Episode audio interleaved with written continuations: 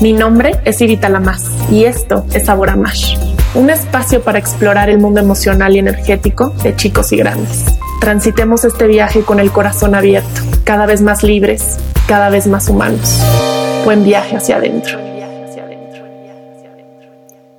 Pues sí, los niños sin duda son nuestros más grandes maestros.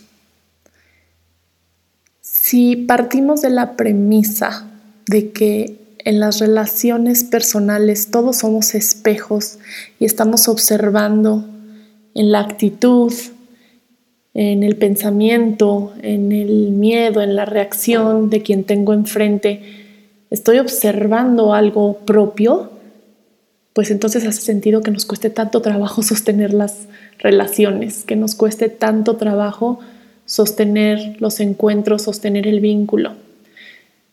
Cuando tenemos hijos, estos vínculos se vuelven mucho más profundos y además constantes. No es tan fácil, aunque sí lo hacemos muchas veces, evadir lo que está sobre la mesa o tal vez simplemente desconectarnos y decir que los vemos en una semana. Tal vez sí para alguien sea opción, para muchos no. Sin embargo, el regalo de tener el espejito, al espejito viviendo en casa, es que nos va a estar espejeando una y otra vez nuestras partes más lastimadas o va a estar sacando a flote una y otra vez a la superficie nuestras partes más inseguras. El cerebro está diseñado para detectar las zonas de riesgo. Y es importante porque si voy caminando por la calle y de repente un coche pasa y me puede atropellar, o mi hijo va a salir corriendo, es esta parte instintiva, es esta, esta parte, este instinto de supervivencia que va a jalar al niño o que me, me va a detener, que va a dar alguna vuelta, que va a reaccionar para mantenerme vivo. El tema es que muchas veces el cerebro también está detectando situaciones de riesgo a otros niveles, a nivel emocional, a nivel energético, pero bueno, vamos a quedarnos tantito a nivel emocional. Si me quedo observando un ratito el miedo que me provoca o la sensación, empecemos por la sensación que me provoca que mi hijo tire un vaso de agua o que mi hijo entonces me grite que soy una tonta o que soy eres la peor mamá o bueno, depende de la edad de sus hijos lo que lo que les dicen. ¿Qué es lo que se activa en mí? Si somos muy honestos, probablemente hay ira, hay enojo, hay ganas de, reprimir, de, de aplastar ese impulso. No viene desde un lugar malo, viene desde nuestra propia defensa, desde nuestro propio miedo a ser aplastados. Nos habla de lo que vivimos de niños, nos habla de lo que hemos vivido en, pues en el sistema a final de cuentas, ¿no? Si, estamos dentro de un sistema que favorece a unos cuantos y que también prepara de muchas maneras esclavos. Sin indagar tanto por ese lado, me quedo ahorita en la parte de poner atención en la sensación que me provoca la actitud de mi hijo. Todos, a todos, incluyéndome, súper incluyéndome, nos cuesta trabajo las reacciones emocionales que tienen nuestros hijos. Cuando se enojan, se enojaron porque perdieron el juego, están cansados y entonces nos están hablando de manera brusca, no están siendo respetuosos, tal vez no están poniendo de su parte, se están peleando con el hermano, pidieron algo de comer y justo ya no lo quieren comer, no tienen cuidado con las cosas. Eh, no sé, con las cosas de la casa como nos gustaría, etcétera. Tanto lo que hace o no hace, como lo que siente o no siente, como lo que dice o no dice, me puede causar a mí una, una sensación incómoda, me puede o muy probablemente me cause también emociones. Y aquí es donde entra algo importante por lo general nos vamos a pensar que tenemos que entonces modular algo en el niño, que tenemos que corregir, que tenemos que reparar, que tenemos que educar, y, digo educar entre comillas, porque en realidad eh, muchas veces pensamos que el educar tiene que ver, más con un concepto de adiestramiento. Educar al niño es entonces decirle que no grite, no corra, no hable, se siente, se pare, recoja, haga, no haga, simplemente dar órdenes. Y es normal que desde ahí lo veamos porque desde ahí nos enseñaron, en casa, en la escuela, en el trabajo. No estoy en contra, no estoy en contra de nada, pero no estoy en contra de que haya un orden y de que haya reglas, por supuesto que sí, pero vayamos más profundo. No queremos que nuestros hijos hagan las cosas simplemente por obediencia. Realmente no, porque no buscamos quebrantar su voluntad, no buscamos hacer robots, no buscamos hacer seres sin impulso, que no cuestionen solo por miedo que algo vaya a pasar, solo por miedo a ser castigados o miedo a no ser aceptados o no ser amados. Queremos que alcancen a ver cómo su participación o cómo sus movimientos también afectan a la dinámica. Y muchas veces estamos esperando que ellos alcancen a ver esto a su corta edad, cuando ni siquiera nosotros lo alcanzamos a ver en, nuestra vida adulta, ¿no? como adultos, como guías de estas pulgas. Entonces, uno es el enfoque, ¿no? Queremos que puedan, puedan percibir el fondo, puedan percibir el aroma de lo que es vivir en comunidad de lo que es procurar un sistema equilibrado y que dentro de ese sistema equilibrado se encuentra el desequilibrio, por supuesto, si no, no existe. Pensando en el, sistema como en el ecosistema, pues, pensemos en el planeta Tierra. Y en el planeta también hay erupciones de volcanes y hay tormentas y hay lluvias y hay corrientes en los ríos. Em, vamos a tener muchas situaciones, muchos fenómenos meteorológicos que no necesariamente son cómodos, pero son parte del mismo equilibrio de este ecosistema. Y aunque a nosotros nos guste o no nos guste, es el, el ecosistema sabe qué hacer, es sabio. A eso voy con sabe qué hacer, viene de sabiduría. No le va a importar si a ti te acomoda o no, si tenías una comida en tu jardín o no. Simplemente si necesita llover, va a llover. Y yo creo fielmente en que cada ecosistema, así como el de nuestro planeta, también el propio, nuestro cuerpo, tiene la sabiduría para poderse equilibrar, para poderse sanar, para poder gestar sus procesos, para poderlos acompañar. Pero el miedo más grande de todo ser humano, que es no ser amado, no ser recibido, no ser aceptado, crea que cuando hay algún, alguna ley externa que no lo considera, seamos incluso capaces de pasar por arriba de nosotros mismos, por encima de nuestro instinto de autoconservación en aras de ser amados. Y aquí es donde entramos nosotros, en poder transmitirle a nuestros hijos que no necesitan quebrantarse para que nosotros los amemos, que no necesitan modificarse. Y modificarse no me refiero a, no trabajar en ellos, pero hablo de nuestro amor. No necesitas modificarte o ser la copia perfecta de mi expectativa para que yo te ame. O el niño maduro perfecto, el único en la tierra que templa a la perfección sus emociones. Y templa, en realidad aquí entra un, pues hay un paréntesis, pero no necesitas ser neuróticamente perfecto para que yo te ame.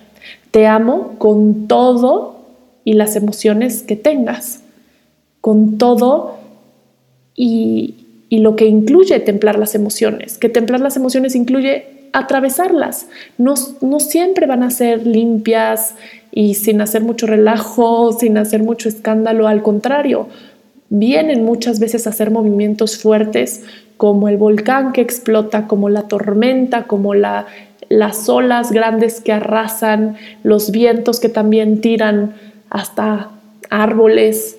A veces así son nuestros movimientos y el proceso de ir en menos resistencia a lo que es el proceso de ir navegando nuestras emociones con mayor fluidez. Sí, con, con mayor fluidez, con menos resistencia, con más amor, con mayor compasión y también de manera mucho más orgánica, natural e incluso salvaje, y no hablo de lastimar a otros, por supuesto, es un proceso de vida. Entonces, no hay forma de que el niño desde un inicio, apenas llegando, pueda templar todo eso o pueda ya tener ese camino recorrido cuando apenas está empezando a conocerse. Y cuando la referencia que tiene, que somos nosotros, somos también seres que estamos en esa exploración y que la verdad eh, hay mucha hay mucha resistencia a lo, que se, a lo que sentimos, porque de ese paradigma venimos. Pensando entonces en que la mente va a estar tratando de evitar sentirse vulnerable a nivel también emocional, en el momento que algo en la relación con mi hijo me amenaza porque siento que está pasando por encima de mí, habla de mi propia herida. Me va me está faltando el respeto, habla de mi propia herida porque en ese momento yo ya no estoy alcanzando a ver que tengo un niño enfrente, no estoy alcanzando a ver el tamaño de su mano, de su manita, para poder recordar cuál es la posibilidad que él tiene hoy, cuál es la capacidad, cuál es la madurez que tiene hoy, cuáles son las herramientas y que mi, mi uno de mis retos y también uno de mis regalos es poder acompañar a este ser a darle estas herramientas. Pero justo llegan a pedirnos que les enseñemos cosas que no conocemos y por eso primero nos damos el clavado nosotros. Entonces, si algo se detona en mí por la actitud de mi hijo, independiente a lo que vayamos a acomodar a nivel externo, me refiero a que si se necesita poner un límite, si se necesita separar a los niños, si tal vez hay que retirar el juguete por el que están peleando para que eh, descansen, si el niño necesita comer, si está enfermo, independiente a todo lo que toque solucionar a nivel externo, siempre hay una posibilidad, siempre hay una propuesta en ese movimiento interno. Yo digo que, siento que me armo como Robocop, que dentro del cuerpo siento que se aprietan músculos y que se van poniendo corazas cuando algo se toca que me amenaza. Y muchas veces eso puede ser, supongamos que mi hijo me contesta de manera brusca y todavía enfrente de personas. Y entonces mi sistema se siente amenazado, porque se siente vulnerable, porque se siente expuesto, porque está lidiando con cosas de mi propio pasado también. Y ahí cachar que soy yo la que se, se siente ofendida, que es mi ego el que se siente ofendido, que es mi ego, que sí, que es mi mente la que se está ya armando la historia de qué mal educado lo tengo, o que es mi defensa o mi resistencia la que entonces quiere comprobar y comprobarle a los de afuera como sí puedo educar a mi hijo o sí me puedo defender o sí puedo poner un límite. Es, eso es lo que nos arma. Si alcanzamos solo a ver eso para pausar antes de reaccionar, eso es lo que nos pone a nosotros en un lugar de adulto, realmente de adulto, en hacer las cosas distintas a como las hace el niño. El niño es niño, el niño va llegando y claro que queremos darles herramientas, pero hay muchas partes, tanto en el cerebro, en el cuerpo, en, su mismo caminar, que todavía no tienen la suficiente tierra fértil para empezar a dar frutos. Y que no les toca todavía. Un niño de tres años, lo normal es que, que llore y que no quiera arreglar un conflicto hablando con el otro, un niño de seis años. Un niño de 11, de 12 años es normal que cuando siente miedo, cuando se siente desplazado, entonces reaccione desde el enojo. ¿Cómo no va a ser normal si, si esas mismas reacciones las tenemos nosotros? Pero entonces detengámonos tantito a ver qué tanto les estamos exigiendo en aras de que sean maduros a nivel emocional o de evitar sentir evitar que nosotros nos sintamos vulnerables o evitar que ellos se vayan a sentir vulnerables en, algún momento. Uno de los más eh, de, las, de las pláticas más comunes que tengo con mamás y papás es justo, pero ¿qué va a pasar cuando un niño lo molesta y entonces sienta esto? ¿Y qué va a pasar cuando entonces una novia, un novio termine con él, con ella y lo que va a sentir? O cuando salga a buscar trabajo, o cuando alguien, alguien le haga esto o le haga el otro. Y, y es, es nuestra misma mente la que está preparándose desde ese lugar de de miedo a la incertidumbre, de miedo al no controlar, de miedo a la vida por lo que hemos atravesado, que quiere preparar al niño para el dolor, que quiere preparar al niño para la guerra, que quiere preparar al niño para, para evadir el dolor, para evadir el dolor. Claro que la, vida conlleva dolor, ¿no? Eh, es un hecho. No estoy diciendo que entonces inflinja, sí, no, estoy diciendo que entonces provoquemos más dolor, pero, pero tampoco necesitamos asustarlos sobre que la vida entonces es un drama, sobre que la vida es solo carencia. Tampoco es, un, eh, o sea, la vida es, abundante, el universo es abundante, sí lo creo. Tampoco me voy al extremo de entonces decirles que todo es estrellas y mariposas y color rosa y solo lo positivo, porque entonces como lo hemos mencionado otras veces, deshumanizamos y cortamos la mitad o más de la mitad de lo que somos. Pero en el momento en que quiero evitar simplemente que sienta, simplemente que, que se pueda vivir en la fragilidad o en la vulnerabilidad, hoy, mañana o en algún futuro, es por mi propio miedo a sentirme en esa fragilidad, en esa vulnerabilidad, hoy, mañana, en algún futuro. La invitación es a sentir. La invitación es a permitirnos sentir, sentirnos amenazados, sentirnos enojados, sentirnos ofendidos, sentirnos lo que sea que estemos sintiendo y solo observarlo sin reaccionar en ese momento, porque probablemente no vamos a responder, probablemente vendrá desde otro lugar y voy a terminar gritando o, o sometiendo al niño independiente a lo que haga a nivel externo, que tal vez mencione, de esta manera no nos hablamos y al rato platicamos esto. O si están pidiendo un permiso, digo, ok, déjamelo, lo, lo medito un rato y al rato lo hablamos. No tengo que responder en ese momento. Si me siento emocionada o emocionado, o sea, me refiero a que hay una emoción en el sistema, podemos pausar un momento para primero digerirlo, pero digerirlo de manera abierta, realmente saboreando, realmente oliendo qué está pasando conmigo,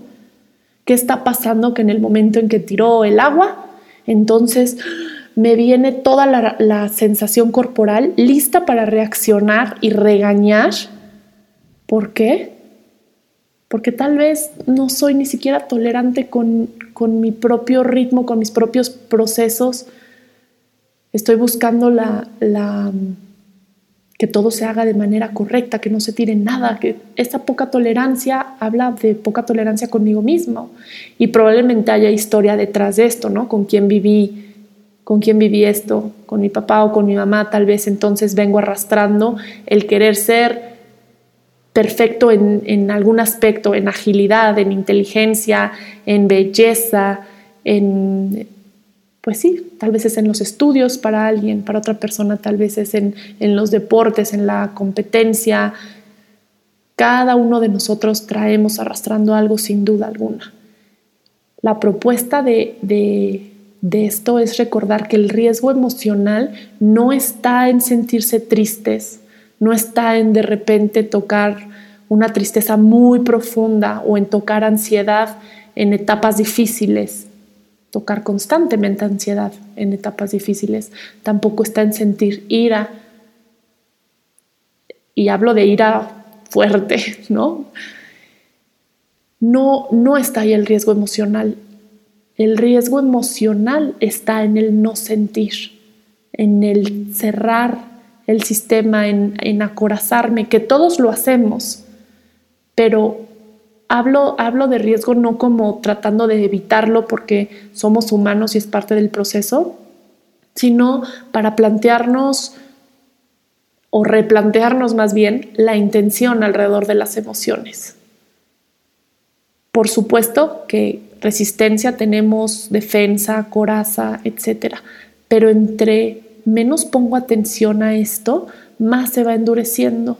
Y así como evito sentir dolor, enojo, ansiedad, angustia, celos y me distraigo, lo evado poniendo una película, este, trayendo una frase positiva, comiendo o simplemente apretando el cuerpo y desahogándome sobre el otro sin hacerme consciente de mi propio proceso, lo que hace es que va formando corazas más fuertes, defensas más altas que nos impiden entonces conectar con otro tipo de sensaciones y emociones que también son parte de la vida y que muchas veces sí queremos y deseamos sentir, como placer, gozo, alegría, y así irnos a sensaciones mucho más permanentes o mucho más amplias que sostienen desde otro lugar, como la paz, el amor, la armonía, la comunión.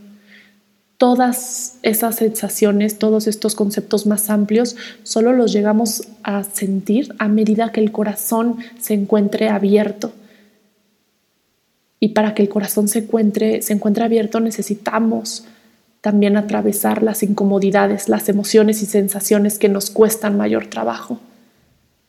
Y aquí me recuerda mucho a, a como Arnaud de Jardin decía, del camino del corazón, que la chamba es, que el trabajo es purificar el corazón, irlo limpiando. Estas ya son, palabras, este, bueno, como yo lo estoy leyendo, ir limpiando, limpiándolo de tal vez experiencias de miedos, limpiándolo de resistencias, cada vez ir aflojando un poquito más, no con la meta o la intención de que nunca nos resistamos y siempre voy a estar en apertura a cualquier tipo de emoción, porque también me parece una fantasía, también me parece ilusorio y me parece este que nos deshumaniza.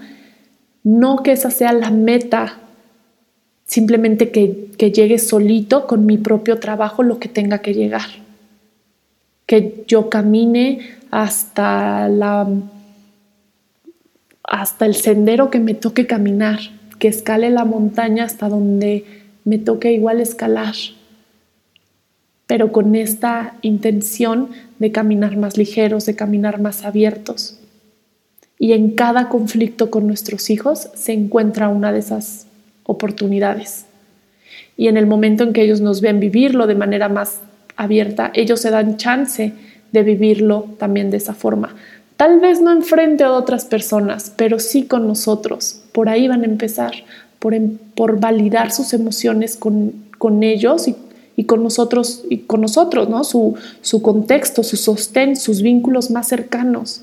Y de ahí poco a poco irlo expandiendo. Si tienen esta base segura en donde pueden ser ellos sintiendo lo que quieran sentir, dándole permiso y validez a las emociones, dándole importancia, que realmente sientan que sus emociones son importantes, esa base es lo suficientemente sólida y fértil para entonces llevar esta verdad a otras relaciones, a otros contextos, a otros paradigmas.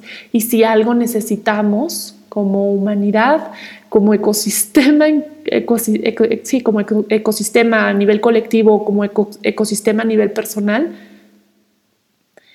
eh, me parece que es entrarle con valentía a las emociones tal vez porque soy una intensa de este tema, pero lo que, lo que veo es que entre más tenemos rechazo por el miedo que nos causan las emociones o las sensaciones, se van rigidizando y el sistema se va desequilibrando. Y entonces empezamos a querer controlar fuera, controlar el gobierno, controlar a nuestros papás, controlar a nuestros hijos, a nuestra pareja, el trabajo, nuestros clientes, la computadora, todo lo que me cause frustración sin voltear a ver qué está pasando dentro. Y esos son los inicios, como realmente creo que un, sistema que, que se corrompe, que se quebranta en voluntad, en intuición, en confianza, busca corromper fuera. Se vuelven entonces sistemas corruptos, porque primero fueron quebrantados ellos. Y ahí es donde veo la, la gran, por decirle de alguna forma, la gran enfermedad o la gran carencia de,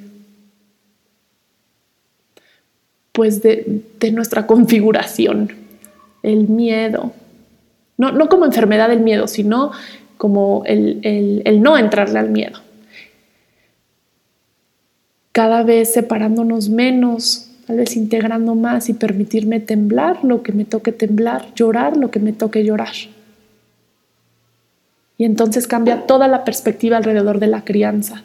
No es el niño, no es el niño al que tengo que acomodar. Puedo con mi propio proceso. Claro que puedo ayudar a templar, claro que puedo em, eh, ayudar a, a dirigir ciertas, ciertas dinámicas, pero va a salir desde un lugar muy distinto en el momento que hago contacto con lo que yo estoy sintiendo, porque va a venir desde un lugar empático y compasivo. No hay prisa por querer controlar a nuestro hijo, realmente ni siquiera nos toca. Observemos que si ya quiero decir algo, si quiero levantar la, voz, si quiero ya castigar, si quiero lo que, lo que quiera salir de mi boca, de mi, de mi cuerpo, Sí, hay que escucharlo y necesita salir, pero hay que ver en dónde sale, porque lo que está reflejando esta parte instintiva, esta parte que reacciona y que quiere luego, luego pasar por encima del otro, decir, no, no, no, no, aquí mando yo, esa parte está, es, es este velo que está escondiendo mi inseguridad, que está escondiendo un dolor y tenemos ahí un gran regalo que a veces tomaremos y a veces no, porque por supuesto humanos somos. No es para darnos de fuetazos, de latigazos, porque hemos escondido nuestra inseguridad detrás de nuestras reglas y estructuras en la casa. Todos lo hemos hecho, todos lo hemos vivido. Simplemente hay una posibilidad de prender la luz, de traer una velita a ciertas dinámicas en las que transitamos a ciegas a obscuras y eso nos libera un poquito más de las cadenas internas. No lo hacemos en aras de ser perfectos, lo hacemos en aras de ir más ligeros.